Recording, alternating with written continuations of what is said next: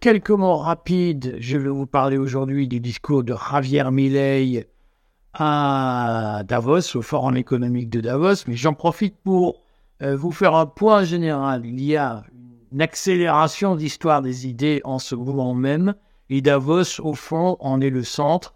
On s'aperçoit qu'il y a des lignes de fracture qui apparaissent, y compris au, au cœur même de la caste mondialisée.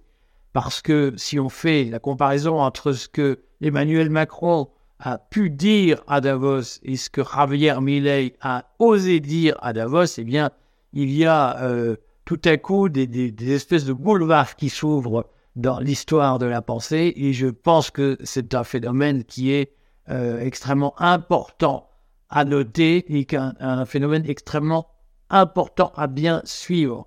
Alors, qu'est-ce qui s'est passé? C'est que d'abord, Emmanuel Macron, lui, est venu à Davos je vais en reparler dans le courrier des stratèges. Suivez nos infos sur le sujet. Suivez aussi le discours que j'ai concentré dans les highlights et que j'ai republié sur YouTube. Emmanuel Macron est allé à Davos pour dire combien la construction européenne était indispensable, notamment indispensable à la prospérité de la France, à l'avenir de la France, combien la construction européenne était un élément indispensable à euh, raccrochage européen vis-à-vis euh, de la Chine, vis-à-vis des États-Unis. Donc pour Emmanuel Macron, il n'y a pas, il n'y a plus de destin français, il y a un destin européen intégrant la France. Euh, sur ce point d'ailleurs, il a dit des choses qui sont pas inintéressantes. Il a parlé de coopération renforcée au sein de l'Union européenne pour aller plus vite dans certains domaines, dans certaines intégrations, notamment dans l'union financière, hein, l'union des banques, l'union bancaire et financière.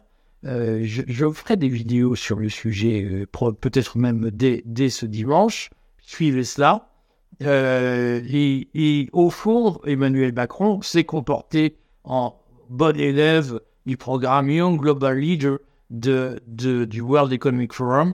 Il est le parfait élève qui répète la leçon et même qui, d'une certaine façon, apparaît comme la locomotive de la mondialisation aujourd'hui. Et face à lui, on a eu un Javier Milei qui a tenu un discours totalement opposé, un discours de libertarien, comme nous aimons sur le courrier des stratèges. Il a redit que euh, la prospérité des nations passait par leur liberté, que la liberté consistait à lutter contre le projet de surveillance globale des populations et de domestication des populations par des valeurs euh, qui entravent leur autonomie. Euh, il a parlé notamment de la lutte contre l'avortement, mais d'autres, d'autres faits. D'une certaine façon, Javier Milei a repris tous les thèmes que, au courrier des stratèges, nous développons tous les jours. Euh, et, et, de ce point de vue, j'allais même dire, Javier Milei était le porte-voix du courrier des stratèges. On s'en félicite. Il a surtout dit effectivement que l'État était le problème et non la solution, et qu'au fond, euh, le projet mondialiste, il a dit, l'idée globaliste, mondialiste, est une idée qui est contraire au principe de liberté contenu dans le développement des nations et qui a assuré la prospérité des nations depuis 150 ans. Il a notamment rappelé que l'Argentine, à la fin du 19e siècle, grâce à la libre entreprise, était l'une des grandes puissances mondiales et que dès lors qu'elle s'est mise à faire ce qu'il appelle du socialisme, du collectivisme, c'est-à-dire à redistribuer les richesses pour, paraît-il, faire plus d'égalité, eh bien, elle s'est appauvrie dans la durée et aujourd'hui, on le redit, l'Argentine, c'est 200% d'inflation, c'est-à-dire que une baguette de pain qui coûte 1 euro le 1er janvier coûte 3 euros à la fin de l'année avec euh, des, situations sociales épouvantables. Hein. Euh, c'est un chemin qui menace la France. Je, voulais vous dire que euh, nous rentrons, il y a dans, dans, le monde que nous connaissons, il y a des guerres j'allais dire, sociale, interne. On l'a vu avec les Gilets jaunes, on l'a vu avec les non-vax, que la caste a brutalisé, que la caste a maltraité, dont elle a nié les droits, hein, euh, que, que, la caste a, traité comme une minorité opprimée, discriminée, au, au mépris des valeurs qu'elle affiche. Ça, ce sont les guerres sociales, si j'ose dire. Il y a des guerres militaires, des guerres chaudes, euh, qui sont l'Ukraine, qui sont euh, la Palestine, il y a des guerres informationnelles, qui, des guerres hybrides, comme on dit, qui euh, consistent à faire de la propagande, à, à discriminer ces conspiracy watch en France financées par la fondation pour la, pour la mémoire de la Shoah, qui fait la liste des coupables, la liste des terroristes recherchés, si j'ose dire, exactement comme la milice de Vichy le faisait pendant la guerre.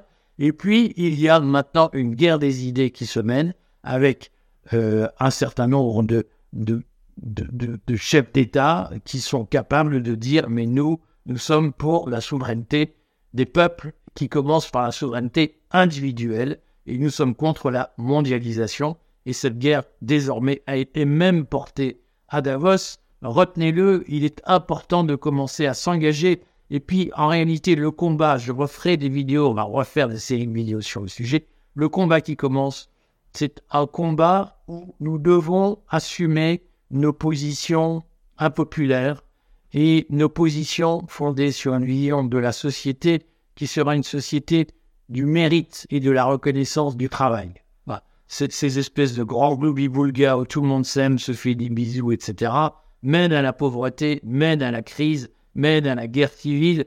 Nous devons aujourd'hui porter une vision de la société qui est fondamentalement une vision où l'on assume que le travail, le mérite sont récompensés. C'est le contraire de ce que je vois, de ce que l'infiltration cognitive financée par Macron essaye de, de, de, disséminer. Hein. C'est, c'est tous des salauds, nous sommes des braves gens et le travail c'est fini et faisons-nous tous des bisous et tout ira bien. Cette vision-là est une vision financée par Macron pour tuer la responsabilité individuelle. Le relèvement collectif viendra du retour à la responsabilité individuelle et à la responsabilisation individuelle. Et la responsabilité, individuelle, eh bien, c'est récompenser ceux qui ont fait des efforts et ceux qui n'en ont pas fait, ils doivent assumer. C'est terrible à dire, je sais que c'est inaudible, mais le moment de ce combat, le moment de secouer ce pain, du pain et des jeux, vous êtes tous des braves gens, on va tous vous aider, qui est porté par la caste, qui est porté par le 27, qui est porté par la mondialisation, ce discours-là, le moment est venu de le démonter, de le saper, d'entrer les mécanismes internes qui sont des mécanismes d'oppression. On vous fait croire que c'est de la résistance quand on vous dit ça, et en réalité, c'est du macronisme qui ne dit pas son nom. Allez, suivez, nous, nous allons durcir le ton sur le courrier des stratèges, nous allons assumer des contenus qui sont des contenus de qualité, euh, et nous allons assumer des contenus de qualité qui sont pour un relèvement moral, économique, culturel de notre pays. À bientôt.